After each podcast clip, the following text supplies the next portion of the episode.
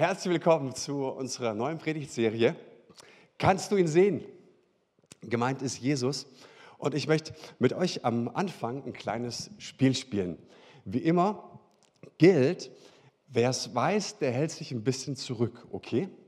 Ich war heute Morgen extra noch an der Tankstelle. Zu gewinnen gibt es ein Snickers. Also, äh, ich habe auch ein zweites, weil zwei kleine Spielchen. Das erste Spiel, ich bräuchte mal das erste Bild.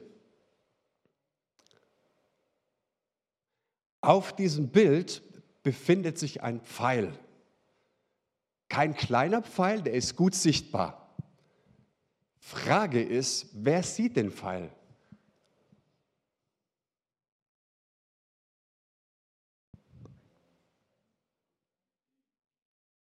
Was zuerst? Nee, nee, nicht der Tannenbaum. Das ist ein richtiger Pfeil, richtig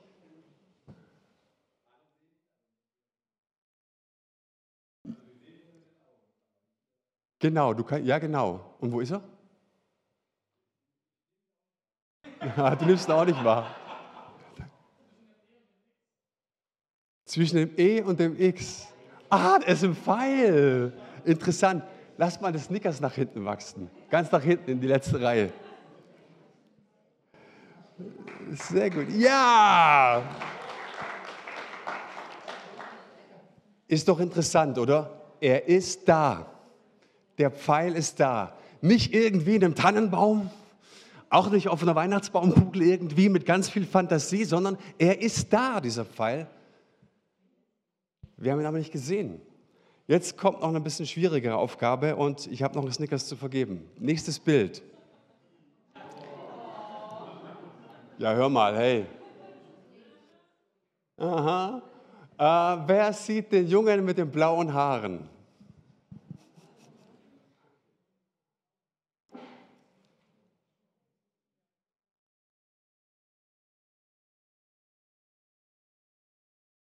Zeit vorbei, schade, mein Snickers. Nee, ihr habt noch ein bisschen.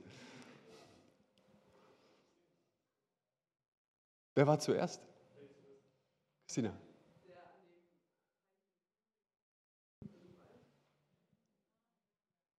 Ja, genau, der ist es. Dein Snickers. Sehr gut. Bitte was? Was ist? Jetzt lass doch der Christina mal das Snickers, Mensch. Das ist der auf der Bank, oder? Bitte? Der sitzt, der sitzt hier bei den Pinguinen. Da ist so eine runde Bank. Links sind die Pinguine. So, und dann gibt es so eine runde Bank. Der Ball liegt auf dem Boden ne? und der Junge mit den blauen Haaren sitzt da. Den hast du gemeint, oder? Genau. Ja, also.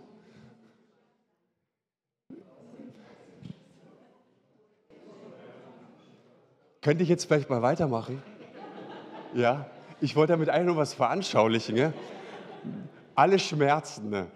alle Eifersucht, alle Ungerechtigkeitsdenken, ne? die dürft ihr dann nachher oder an Karfreitag beim Abendmahlsgottesdienst ans Kreuz legen. Kannst du ihn sehen? Das ist der Titel unserer Serie. Und ich habe euch da ein bisschen mit reinnehmen wollen, weil ich davon überzeugt bin, dass einer der größten Fehler, die du als Kind Gottes machen kannst, äh, folgendes zu sagen, Gott wäre nicht da. Einer der größten Fehler ist, in deinem Alltag zu denken, Gott wäre irgendwie nicht präsent, er wäre irgendwie nicht greifbar oder nicht verfügbar.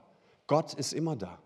Die Frage ist nur, ob du ihn sehen kannst. Und äh, das tägliche Leben, das ist manchmal so roboterartig, so scheuklappenartig, führt es uns auf einen Weg, an dem wir ganz, ganz vieles nicht sehen können. Und wir vergessen so oft, Gott in allen Dingen zu sehen, im Tragischen, im Alltäglichen. Und denk mal an den heutigen Tag, nur mal an diesen Tag. Vielleicht hast du Gott schon im Lachen deiner Kinder gesehen. Ich habe Gott heute, jetzt heute Morgen in eurem Lachen gesehen in, in den Blicken eines Bedürftigen oder in den Blicken der Verkäuferin an der Bäckertheke. Hey, Gott ist immer da. Und ich möchte es am Anfang mal ein bisschen theologisch erläutern. Mal so ein paar Einzelverse rausnehmen. Wir sind da so ein bisschen der systematischen Theologie. Aber es ist nicht einfach nur so ein, so ein Wunsch, der auf einem irischen Segenspruchkalender steht. Ja, Gott ist immer da. Ne, so. Ähm, schau mal in Johannes 1, in den Prolog, Johannesevangelium. Da heißt es, er, Jesus, kam in sein Eigentum und die Seinen nahmen ihn nicht auf. Da ist von zwei Personengruppen die, die Rede. Zum einen mal von Jesus. Er kam, Gott, der Schöpfer von Himmel und Erde, der von Anfang an war, kam in sein Eigentum, in seine Schöpfung. Aber irgendjemand, und zwar ziemlich viele, haben es nicht gesehen. Sie nahmen ihn nicht auf und was du nicht siehst, kannst du nicht aufnehmen. Okay? Ist die eine Sache, ja, ja, ja, da steckt schon irgendwo drin der Pfeil. Aber die andere Seite ist, ihn wahrzunehmen. Und nur was du wirklich wahrnimmst, kannst du auch greifen. Stimmt es? Johannes, wir sind immer noch im Johannesevangelium, Kapitel 8. Jesus sprach zu ihnen, wahrlich, wahrlich, ich sage euch, ehe Abraham wurde, bin ich. Er sagt, ich war, ich bin. Gott in Person ist im Hier und Jetzt. Und ihr sagt, hey, religiös, scheuklappenartig, Abraham ist unser Vater. Verstehst du dieses, diese religiöse Wahn manchmal, dass wir uns auf eine Sache so vertiefen und versteifen und Abraham und wir sind die Nachkommen Abrahams. Und Jesus sagt, hey Freunde, bevor Abraham war, Leute, da, da bin ich schon lange. Ich habe nur ein Problem, was wahrzunehmen. Lasst uns, ja, wir sind viel, viel bei Johannes heute in der Offenbarung, Kapitel 21. Daraufhin sagte der, der auf dem Thron saß, seht, ich mache alles neu. Und er befahl mir, schreibe die Worte auf, die du eben gehört hast, denn sie sind wahr und zuverlässig. Dann sagte er zu mir, nun ist alles erfüllt. Ich bin das A und das O, der Ursprung und das Ziel aller Dinge. Jesus sagt, ich bin der erste Buchstabe des Alphabets und der letzte. Ich bin der Ursprung und das Ziel von ein paar christlichen Gemeinschaften. Nein, ich bin das, der Ursprung und das Ziel aller Dinge und ich habe alles erfüllt. Und ihr Lieben, würdet ihr mir ganz gerne eine Frage mal gestatten? Wo ist denn Gott da bitte nicht? Mein absoluter Favorite-Vers, mein Vers, der mich immer wieder ins Gebet treibt, ist unter ihm, Epheser 1,10. Unter ihm Christus, dem Oberhaupt des ganzen Universums, soll alles vereint werden, das, was im Himmel und das, was auf der Erde ist. Verstehst du, es existiert nichts ohne Christus. Das ist kosmologische Theologie, nennt man das. Kolosserbrief haben wir den ähnlichen Zusammenhang. Alles hier auf dieser Erde, wir kommen gleich noch drauf, all deine Brüche, die du mit dir trägst und all die himmlischen Verheißungen, die kommen nicht irgendwie so. Leute, und es gibt so viele Freunde unter uns auch und in der christlichen Welt, wir warten immer auf irgendeinen großen, da, da, jetzt kommt es endlich. Gott, wann greifst du endlich ein? Und ich glaube, dass Freunde, die so viel nach, immer nach Erweckung schreien, dass das der eigentliche Sehnsuchtpunkt ist. Sag mal, wann kommt es endlich dazu, dass all das, was in mir noch nicht in Ordnung ist, mit dem Himmel berührt wird? Und dann warten wir und sagen, Gott, wo, wo bist du? Aber der Vers sagt, in Christus ist alles vereint. Es gibt einen Ort. Es gibt eine Person in dem alles vereint ist. Und ich möchte es mal ganz praktisch werden lassen. Wir schauen uns mal eine super Beispielgeschichte an. Es geht um Ostern. Und da geht es darum, wie du Gott entdecken kannst. Sogar in deinem Frust, sogar in deiner Enttäuschung. Ich weiß nicht, wie es dir geht. Vielleicht bist du von irgendwas gefrustet oder enttäuscht. Vielleicht bist du auch hier und sagst, hey, ich könnte Bäume ausreißen. Aber wie kannst du Jesus entdecken? Ne? Wir haben ja oftmals diese Theologie und war ja auch Thema des zweiten Lobpreisabends. Ne? Gott ist immer ready, wenn es uns gut geht. Aber ist ja auch am Start, wenn es dir immer so richtig nicht gut geht. Und da habe ich eine weltbekannte, sehr bekannte Geschichte mit euch gebracht, nämlich die Emmaus-Jünger. Und ähm, ich weiß, wir haben die jetzt wahrscheinlich zu Ostern alle gelesen. Und ich dachte mir, ich lese die mal ganz vor, auch so ein bisschen als Entschuldigung. Letztes Mal habe ich ja wenig Bibelverse gehabt. Heute kommt ähm, der Nachtrag. Lukas 24, 13 bis 46. Schlagt mit mir eure Bibeln auf, die ihr mitgebracht habt. Raphael, willst du lesen? Ich habe es ich hab's hier. Nimm meinen Text. Special, weißt du? Spezialtext. Ich habe so einen trockenen Mund. Einfach mit zwei Fingern runterscrollen und dann geht es hier bis, bis Ende. Ah, nicht ganz Ende, also bis der Bibeltext zu Ende ist. Ähm, am selben Tag gingen zwei von den Jüngern nach Emmaus, einem Dorf, das zwei Stunden von Jerusalem entfernt liegt. Unterwegs sprachen sie miteinander über alles, was in den zurückliegenden Tagen geschehen war.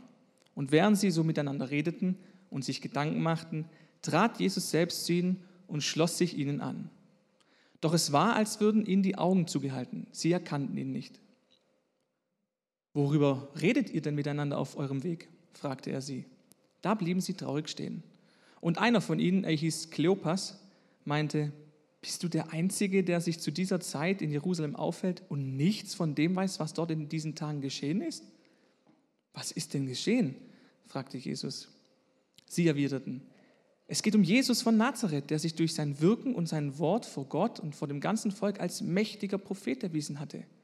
Ihn haben unsere führenden Priester und die anderen führenden Männer zum Tode verurteilt und kreuzigen lassen. Und wir hatten gehofft, er sei es, der Israel erlösen werde.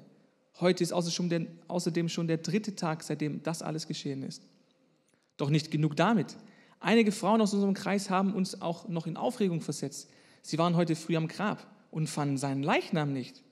Als sie zurückkamen, erzählten sie, Engel seien ihnen erschienen und hätten ihnen gesagt, dass er lebt.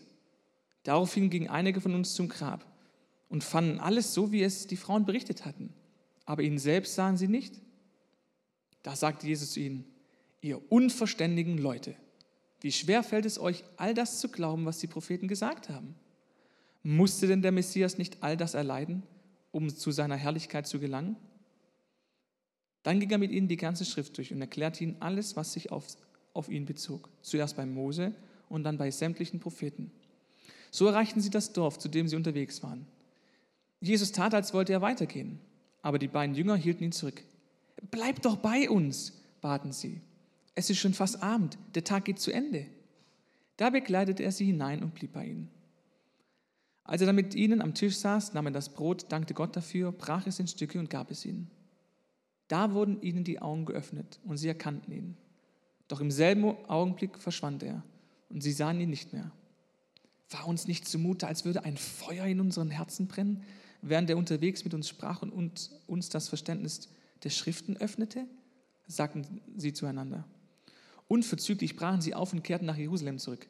Dort fanden sie alle versammelt, die Elf und die, die sich zu ihnen hielten. Man empfing sie mit den Worten, der Herr ist tatsächlich auferstanden, er ist Simon erschienen. Da berichteten die beiden, was sie unterwegs erlebt und wie sie den Herrn erkannt hatten, als er das Brot in Stücke brach. Während sie noch am Erzählen war, stand mit einmal Jesus selbst in ihrer Mitte und grüßte sie mit den Worten, Friede sei mit euch. Doch sie waren starr vor Schreck, denn sie meinten, einen Geist zu sehen. Warum seid ihr so erschrocken? sagte Jesus. Und wie kommt es, dass solche Zweifel in euren Herzen aufsteigen? Schaut euch meine Füße und meine Hände an. Ich bin es wirklich. Berührt mich und überzeugt euch selbst. Ein Geist hat doch nicht Fleisch und Knochen, wie ihr es an mir seht. Und er zeigte ihnen seine Hände und seine Füße. Ja, weiter. Da sie es vor Freude immer noch nicht glauben konnten und vor Staunen kein Wort herausbrachten, fragte er sie, habt ihr etwas zu essen hier? Sie gaben ihm ein Stück gebratenen Fisch und er nahm es und aß es vor ihren Augen. Dann sagte er zu ihnen, nun ist in Erfüllung gegangen, wovon ich sprach, als ich noch bei euch war. Ich sagte, alles, was im Gesetz des Mose, bei den Propheten und in den Psalmen über mich geschrieben steht, muss sich erfüllen. Und er öffnete ihnen das Verständnis für die Schrift, sodass sie sie verstehen konnten.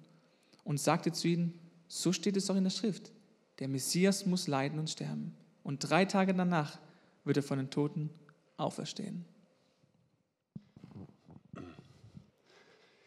Vielen Dank und was für ein Text. Ich lade euch einmal zur Osterzeit die Ostertexte zu lesen. Und du musst äh, heute nicht bei Palmsonntag anfangen. Äh, genauso machen wir das heute nicht, dass wir chronologisch dem Ganzen nachgehen. Interessant ist, was der Auferstandene tut. In den Evangelien ist es immer interessant, auch zu schauen, was macht denn der, der zwölfjährige Jesus im Tempel? Ja, auf jeden Fall. Aber noch viel interessanter ist für mich, was macht denn der Auferstandene? Wo zieht es ihn hin? Wo geht er hin? Und du siehst, es zieht ihn immer in die Gemeinschaft. Und mein Punkt, den wiederhole ich am Ende auch nochmal, du findest keine Offenbarung Jesu Christi, du findest keine Offenbarung in deinem Herzen von Gott ohne die christliche Gemeinschaft.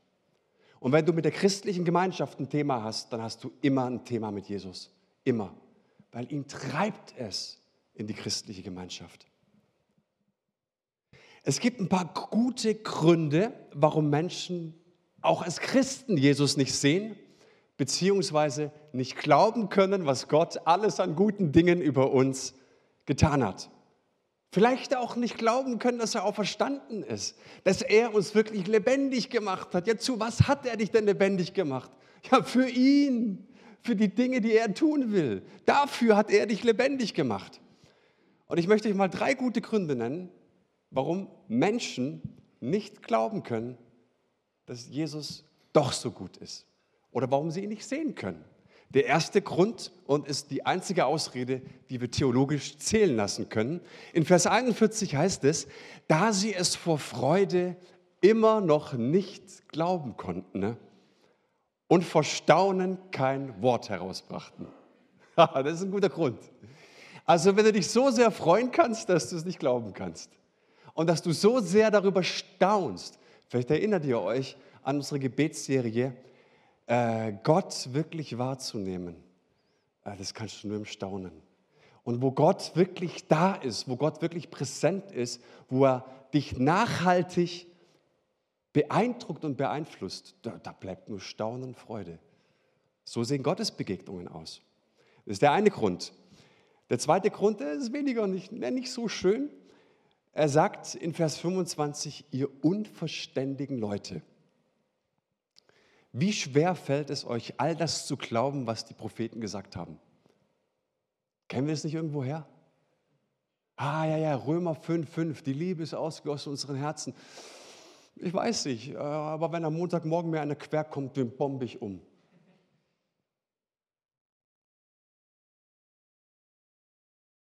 Siehst du Jesus eigentlich in dem, was du da auswendig gelernt hast? Ich habe auch nicht was Schönes gehört warum Gott sich oftmals nicht so sehr den Menschen offenbart. Weil darauf immer Gehorsam folgen muss. Alles, was du in seinem Wort erkennst, wird nur greifbar für dich, wenn du dem gegenüber gehorsam bist. Und dementsprechend wird dein Gericht auch ausfallen. Und Gott offenbart dir und mir manchmal ein bisschen weniger, weil er dich kennt und weil er weiß, du wirst höchstwahrscheinlich dem gegenüber, was du hörst, nicht gehorsam sein. Also aus Liebe, aus Gnade schützt er dich, weil ich sage dir, den lebendigen Gott wirklich kennenzulernen, das ist, äh, das ist nicht ungefährlich. Kommen wir gleich noch drauf. Und ein dritter Grund, da sagte Jesus, musste denn der Messias nicht das alles erleiden in Vers 26? um zu seiner Herrlichkeit zu gelangen. Und Jesus hatte ja seine Leiden dreimal angekündigt in den Evangelien. Und für dieses Wort muss kannst du auch übersetzen, es ist nötig. Und da sprechen wir in der Theologie von dem göttlichen Dei im Griechischen. Dei. Da ist etwas nötig, da muss etwas sein. Da gibt es ein Anliegen und ein Anliegen ist mehr als ein Ziel. Ein Ziel ist, es gibt eine Not, eine Spendenkatastrophe, lass, lass, äh, eine Naturkatastrophe, lasst uns mal spenden, ist unser Ziel. Aber ein Anliegen bedeutet, da liegt Dampf an. Aber mal so richtig Dampf. Und bei Jesus lag und bei Gott lag was an. Es musste sein. Und an diesem göttlichen Day sind alle Träume zerschellt und alle Täuschungen bzw. Bilder, die sich die Jünger von Gott gemacht hatten, die wurden enttäuscht. An diesem göttlichen Muss zerschellen deine Illusionen. Das ist Karfreitag. Und jetzt gibt es ja Freunde, die sagen, also Moment, also Karfreitag, Äh, müssen wir da immer so traurig reinschauen, so tun, als ob es doch eigentlich auch ein Freudenfest und so weiter. Man muss doch, äh, es ist doch Ostern und es ist doch alles viel zu aufgesetzt an Karfreitag. Lass uns doch mal ein bisschen, bisschen äh, äh fröhlich reinschauen. Und ich sage, nö, warum denn?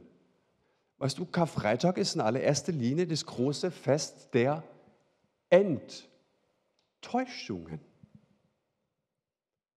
Da lag eine Täuschung vor. Das war Schönes. So, und ich bin der Meinung, dass man am Karfreitag Menschen einladen darf, zu trauern. Nämlich über ihre Illusionen und ihre Selbsttäuschungen. Ohne diese Trauer wirst du Gott nicht sehen. Ganz wichtiger Punkt. Und wir erinnern uns an Karfreitag auch an den Schmerz Gottes, dass es ohne das Sterben Jesu zu einem guten Ende mit uns kommen könnte. Auch da war der Schmerz so groß, dass es ohne das Sterben und ohne das Kreuz mit mir und mit dir zu einem guten Ende kommen könnte. Jetzt sagst du vielleicht, oh, schwere Kost. Aber ich werde nicht müde, das immer wieder zu betonen, denn Gott findest du auch in den Brüchen deines Lebens. Wenn die Illusionen aufgedeckt werden, wenn du enttäuscht wirst. Und jetzt denk bitte nochmal an den Epheserbrief Kapitel 1, Vers 10. Ich habe gerade gesagt, in Jesus Christus äh, ist, ist verbunden alles, was auf der Erde ist und alles im Himmel. Und für mich ist es die große Einladung für mein Gebet am Abend, indem ich zu Jesus komme und ihm alles hinhalte. mein irdisches, mein Chaos, meine Brüche, was ich an dem Tag vermasselt habe, die unschönen Worte, die ich gesprochen habe, die weniger cleveren Entscheidungen, das zu laut werden mit den Kindern, die Fehler auf der Arbeit darfst du gerne ersetzen. Epheser 1 macht mir Mut, Jesus zu bitten, all das zu umarmen, was ich nicht umarmen kann, was vielleicht auch andere Menschen nicht umarmen könnten. Ne? Und wisst ihr, ihr Lieben, ich glaube, dass hier das Evangelium startet. Hast du es schon mal gemacht am Abend? Ich mache das jeden Abend. Du gehst vor Gott in die Stille. Du gibst ihm 15 Minuten. Ne? Das nennt man das Gebet der liebenden Aufmerksamkeit. Und du sagst, Gott, hier bin ich. Ich lobe dich. So schön, dass ich nochmal zu dir kommen kann, Jesus. Und ich möchte jetzt den Tag durchgehen und ich bitte dich, dass ich den Tag sehen darf, wie er ist oder wie er war. Und dann gehst du so deinen Tag durch und merkst so, Jetzt sind wir eigentlich schon bei der Leiterschulung. Leiter muss sowas gelernt haben. In, der Gott, in Gottes Gegenwart zu reflektieren. Aber was machst du jetzt mit dem ganzen Müll, der da hochkommt? Das Jesus hinzuhalten und sagen, Gott, das, was ich vermasselt habe, ich bitte dich um Vergebung. Ich bitte dich, dass du das in mir umarmst, was ich hier nicht umarmen kann. Und dass du für mich das gerade biegst, was ich nicht gerade biegen kann. Und dann schließt du oder, oder fasst einen Entschluss und sagst, Gott, morgen werde ich auf den und den zugehen, mich entschuldigen, ich werde dies und das tun. Aber das kann ich nur, wenn ich Gott in seiner Barmherzigkeit erlebt habe. Hier startet das Evangelium. Jetzt sagst du vielleicht, ah, das ist mir ein bisschen zu lasch mit Gott und verweichlicht und so weiter. Und ich frage dich, warum verweichlicht? Das sehen wir doch jetzt hier an dieser Stelle. Und ich sage dir mal was, wir sehen das, was zu sehen wir bereit sind, was zu sehen wir erwarten oder sogar ersehnen. Du siehst das, was zu sehen du bereit bist. Und wisst ihr, es gibt ja Menschen, die sagen, ach, dieser, dieser, dieser Gott, der ist auch härter.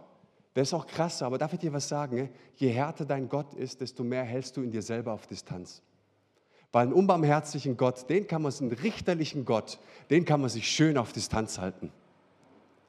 Aber einen gnädigen, barmherzigen Gott, ah, den musst du ja an dich ranlassen. Und dann wird es gefährlich. Und ich glaube oftmals, dass wir einen, einen straffen Gott, einen harten Gott, einen klaren Gott, der nicht so verweichlicht ist, dass der oft unser Alibi ist, dass wir ihn zu sehr von uns auf Distanz halten. Und dann kommt da deine Vernunft, und das sehen wir jetzt auch bei den beiden Jüngern. Die laufen jetzt weg von Jerusalem und bewerten natürlich das, was passiert ist. Und das ist genau das, was uns jeden Tag passiert. Wir bewerten unseren Tag und wir können mit unserer Vernunft zwar rechts und links unterscheiden, auf jeden Fall, aber unsere Vernunft kann Dinge wie Liebe, Ewigkeit, Furcht, Ganzheit, Geheimnis oder das Göttliche einfach nicht erfassen. Geht nicht. Und ich glaube, dass es der Grund ist, warum die Jünger Jesu, die beiden Emmaus-Jünger, Jesus nicht erfassen konnten. Sie sind so sehr mit ihrer Vernunft beschäftigt, all das irgendwie in ihre Trauer, in ihre Illusionen und Selbsttäuschungen, und die wurden ja alle brutal enttäuscht an Karfreitag, irgendwie einordnen zu können. Und jetzt kommt dieser Gott, der ihnen nachgeht, der sie liebt, der sie zurückholen will, den Auferstandenen, den treibt sie in die Gemeinschaft und holt all die zurück, die verloren gegangen sind. Aber sie analysieren mit ihrer Vernunft und können nicht erfassen, was Jesus hier tatsächlich tun möchte. Der urteilende Verstand kann die Wirklichkeit nicht lieben, weil er immer versuchen wird, sie in den Griff zu bekommen, zu verändern oder zu bewerten, bevor er sich wirklich auf die Fundamente wie Liebe, Gnade und Barmherzigkeit einlässt. Ja, auf, auf Gott muss man sich einlassen. Und ich glaube, das ist der Punkt, warum die beiden ihn nicht sehen konnten. Natürlich könnte man jetzt theologisch streiten, ah, Auferstehungsleib, vielleicht hat er die Haare anders getragen, keine Ahnung. Aber auf solche Spekulationen will ich mich nicht einlassen. Lasst uns doch das Naheliegendste zuerst nehmen. Und beweist die Geschichte der Emmaus-Jünger nicht das eben Gesagte? Wer kommt denn auf welchen Weg? Ich meine, das ganze Analysieren und mit Vernunft und Verstand und oh, was haben wir falsch gemacht, was hätten wir besser machen können, Mensch und irgendwie und alles Mögliche. Und ja, wir sind Versager und total versagt und alles auf eine Karte gesetzt und alles verloren und so weiter. Ah, Geht es uns nicht oftmals so im Tag? Und, und ich frage mir, wie willst du denn da auf irgendeinen grünen Zweig kommen? Wer kommt auf welchen Weg? Jesus kommt auf ihren Weg. Jesus kommt zu denen, die sich abgewandt hatten. Sie hatten Jerusalem verlassen. Hey, weißt du, was für Juden Jerusalem bedeutet hat? Die große Stadt, der König kommt.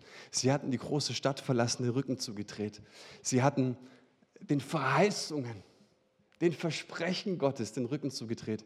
Hey Leute, wie viele Menschen sitzen auch in unseren Kirchen, die den großen Versprechen Gottes den Rücken zugedreht haben?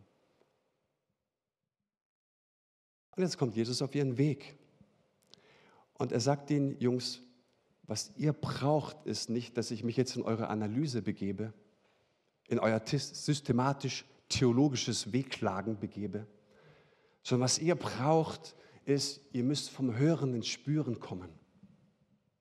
Kennst du den Unterschied? Vom Hören ins Spüren zu kommen, ist was anderes. Und ich sag dir, dann fängt das Herz an zu brennen.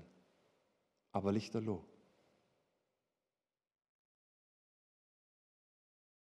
Und jetzt schauen wir, dass Jesus als der Auferstandene sich zuerst bewegt und wir werden, das ist schon mal gesagt, wir werden auf ewig nur die Zweiten sein.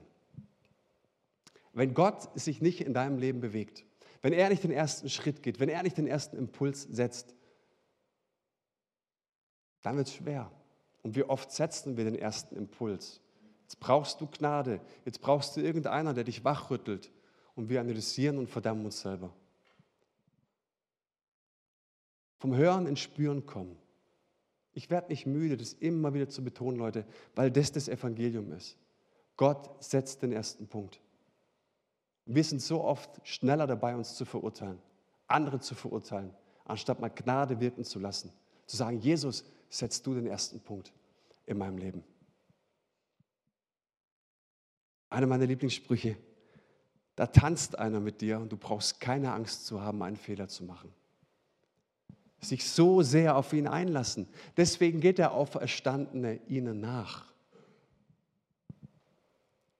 Und mein letzter Gedanke, ich lese es nochmal, weil es so schön ist. Vers 28, so erreichten sie das Dorf, zu dem sie unterwegs waren. Jesus tat, als wollte er weitergehen. Also jetzt überleg mal, du bist mit Jesus unterwegs und cooles Gespräch, hey, der theologisch echt was drauf, Hammer und so weiter, noch nichts erkannt. Und, und, und Jesus geht jetzt einfach mal ein Stück mit und sagt so, so, jetzt bin ich mal gespannt, was jetzt passiert. Also, macht's gut. Jetzt bin ich mal gespannt, was passiert.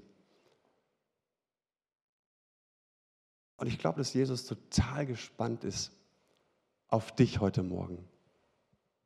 Mal schauen, was passiert. Aber die beiden Jünger hielten ihn zurück.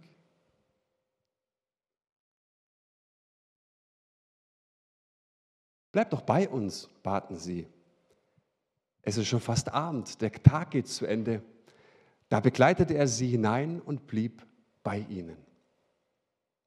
Als er dann mit ihnen am Tisch saß, nahm er das Brot, dankte Gott dafür, brach es in Stücke und gab es ihnen. Da wurden ihnen die Augen geöffnet und sie erkannten ihn. Doch im selben Augenblick verschwand er. Sie sahen ihn nicht mehr. Das ist. Äh, das nehmen wir jetzt einfach mal so, wie es da steht. Aber sei doch bitte nicht so dich jetzt darauf zu versteuern. Aber was bedeutet denn das jetzt? Das, das, müssen wir im nächsten Hauskreis besprechen. Was bedeutet das, dass wir Jesus nicht mehr gesehen haben? Besprich doch bitte lieber mal in deinem Hauskreis, dass Jesus hier gerade die Biege machen möchte und sie etwas unglaublich Faszinierendes tun, was gleichzeitig auch deine Rettung heute Morgen sein könnte. Sie hielten ihn zurück. Geh bitte nicht, komm zu mir. Komm zu mir. Hier geht es um ein großes Geheimnis. Und ich glaube, wir sind das, was zu sehen wir bereit sind. Ich bin das, was zu sehen ich bereit bin.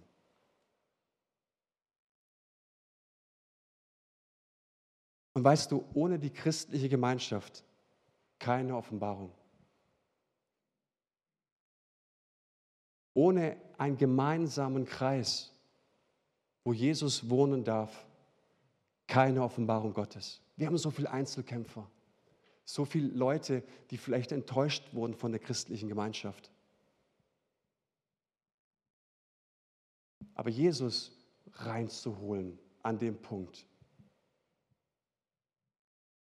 Und die Lösung des Frustes, und das ist das große Geheimnis, die Lösung des Frustes und der Enttäuschung liegt darin, dass das große Geheimnis manchmal wie ein Dieb in der Nacht kommt. Vielleicht erinnert ihr euch an eine der letzten Predigten, ne?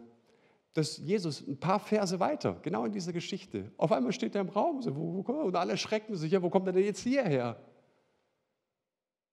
Manchmal ist das die Lösung des Geheimnisses. Gott steht auf einmal da und ist, das ist super. Okay, und manchmal sind wir hier, entfernt er sich ein bisschen, sagt so, tschüss, gell? Bis irgendwann. Und dann kommt es auf dich drauf an. Hältst du ihn zurück? Beziehungsweise lädst du ihn ein in deine Ehe, in deinen Frust, in deine Enttäuschung, die zerbrochenen Illusionen. Lädst du ihn ein an deinen Arbeitsplatz, da wo immer du irgendwo gefrustet bist, da wo immer du verstandesgemäß all diese Dinge durchdeklinierst und einfach nicht rauskommst, sagst du Gott, stopp, stopp, stopp, stopp, bitte nicht weitergehen, komm zu mir. Hey, Gott ist auferstanden von den Toten, das feiern wir jetzt an Ostern und er will dich lebendig machen. Und er ist bereit, alles in dir zu umarmen. Und darf ich dir was sagen? Du hast jetzt diese zwei Punkte. Also einmal bricht er ein und einmal wünscht er sich von dir, dass du ihn zu dir rufst. Ich würde keinen Gott respektieren, den ich berechnen kann. Und Augustinus hat mal gesagt, wenn du es verstehst, dann ist es nicht Gott,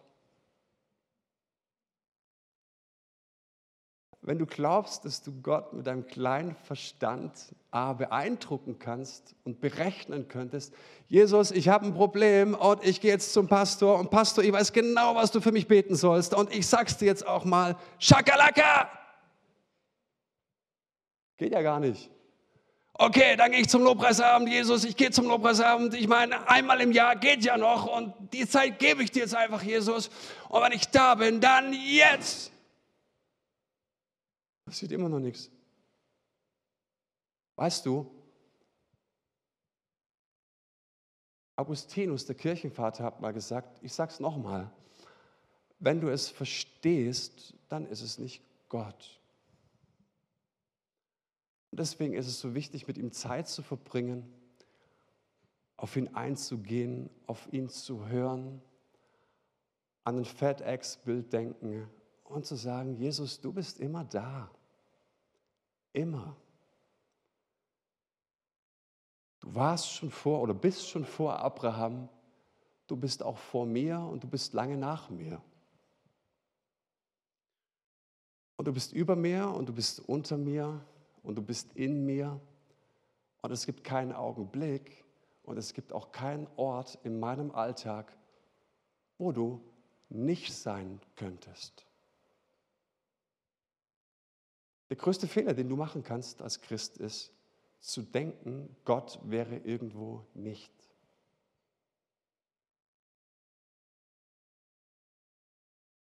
Und ich glaube, dass Jesus heute Morgen mit dir das Brot brechen möchte. Dass er zu dir kommen möchte, dir wirklich was in die Hand geben möchte, dass du essen kannst, dass du genießen kannst und das Brot teilt mit dir in der Gemeinschaft. Wer das Brot nimmt, ist bereit zu sehen. Jesus wirklich einzuladen. Ich gebe dir jetzt die Gelegenheit, in diesem Reaktionslied, das vom Band abgespielt wird, auf dich wirken zu lassen und ihm eine Antwort zu geben. Und dann möchte ich dich noch einladen, und darin werde ich auch nicht müde, weil die Vision unserer Gemeinde lautet, damit Menschen ihren Weg mit Gott finden. Ich finde es so faszinierend, diese Vision, damit du nicht irgendein Abziehbild findest, sondern deinen Weg mit Jesus findest. Und dafür haben wir Mentoren ausgebildet, und dafür leben wir und arbeiten wir und haben wir Beter am Start, damit du mit all dem Zeug, was in dir ist, rauskommst. Und ich lade dich ein, auf Menschen zuzugehen, auf mich zuzugehen, wenn dir was bewusst wurde oder was bewusst wird und du es nicht runterschluckst. Runterschlucken ist eine ganz blöde Idee, muss ich by the way mal sagen, sondern sich öffnen. Und das kann manchmal bedeuten, dass du Jesus daran hinderst, weiterzugehen, dass du auf einen Mensch zugehst, der Jesus lieb hat, und du sagst, komm doch mal bitte zu mir und brich du bei mir das Brot. Wir sind so Weltmeister im Starksein. Und wir sind die riesengroßen Weltmeister, verstandesgemäß alles mit uns auszumachen. Ist aber nicht der Weg. Und ich weiß, dass das sorry, ich entlasse euch noch nicht. Ich reite da noch ein bisschen drauf rum. Ich frage dich, wie lange wirst du denn noch warten?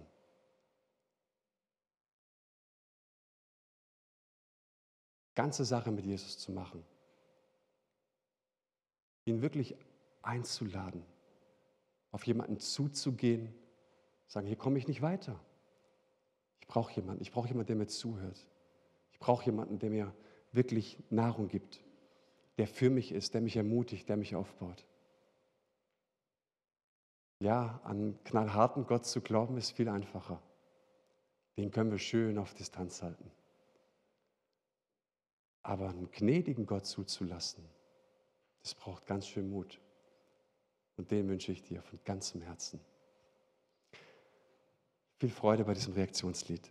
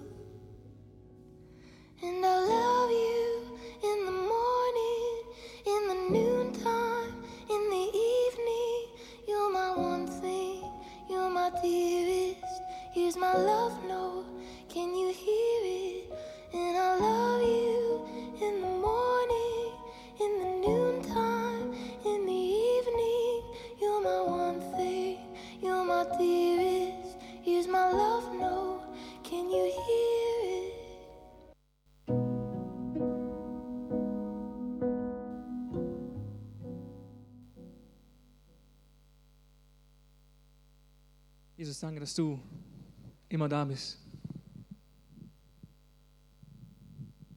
Unabhängig von unseren Umständen, unabhängig von unseren Gefühlen. Du bist treu, du bist immer da. Und bitte hilf uns, uns das anzutrainieren mit all dem, was wir tun, mit all dem, was uns beschäftigt, zuerst zu dir zu gehen.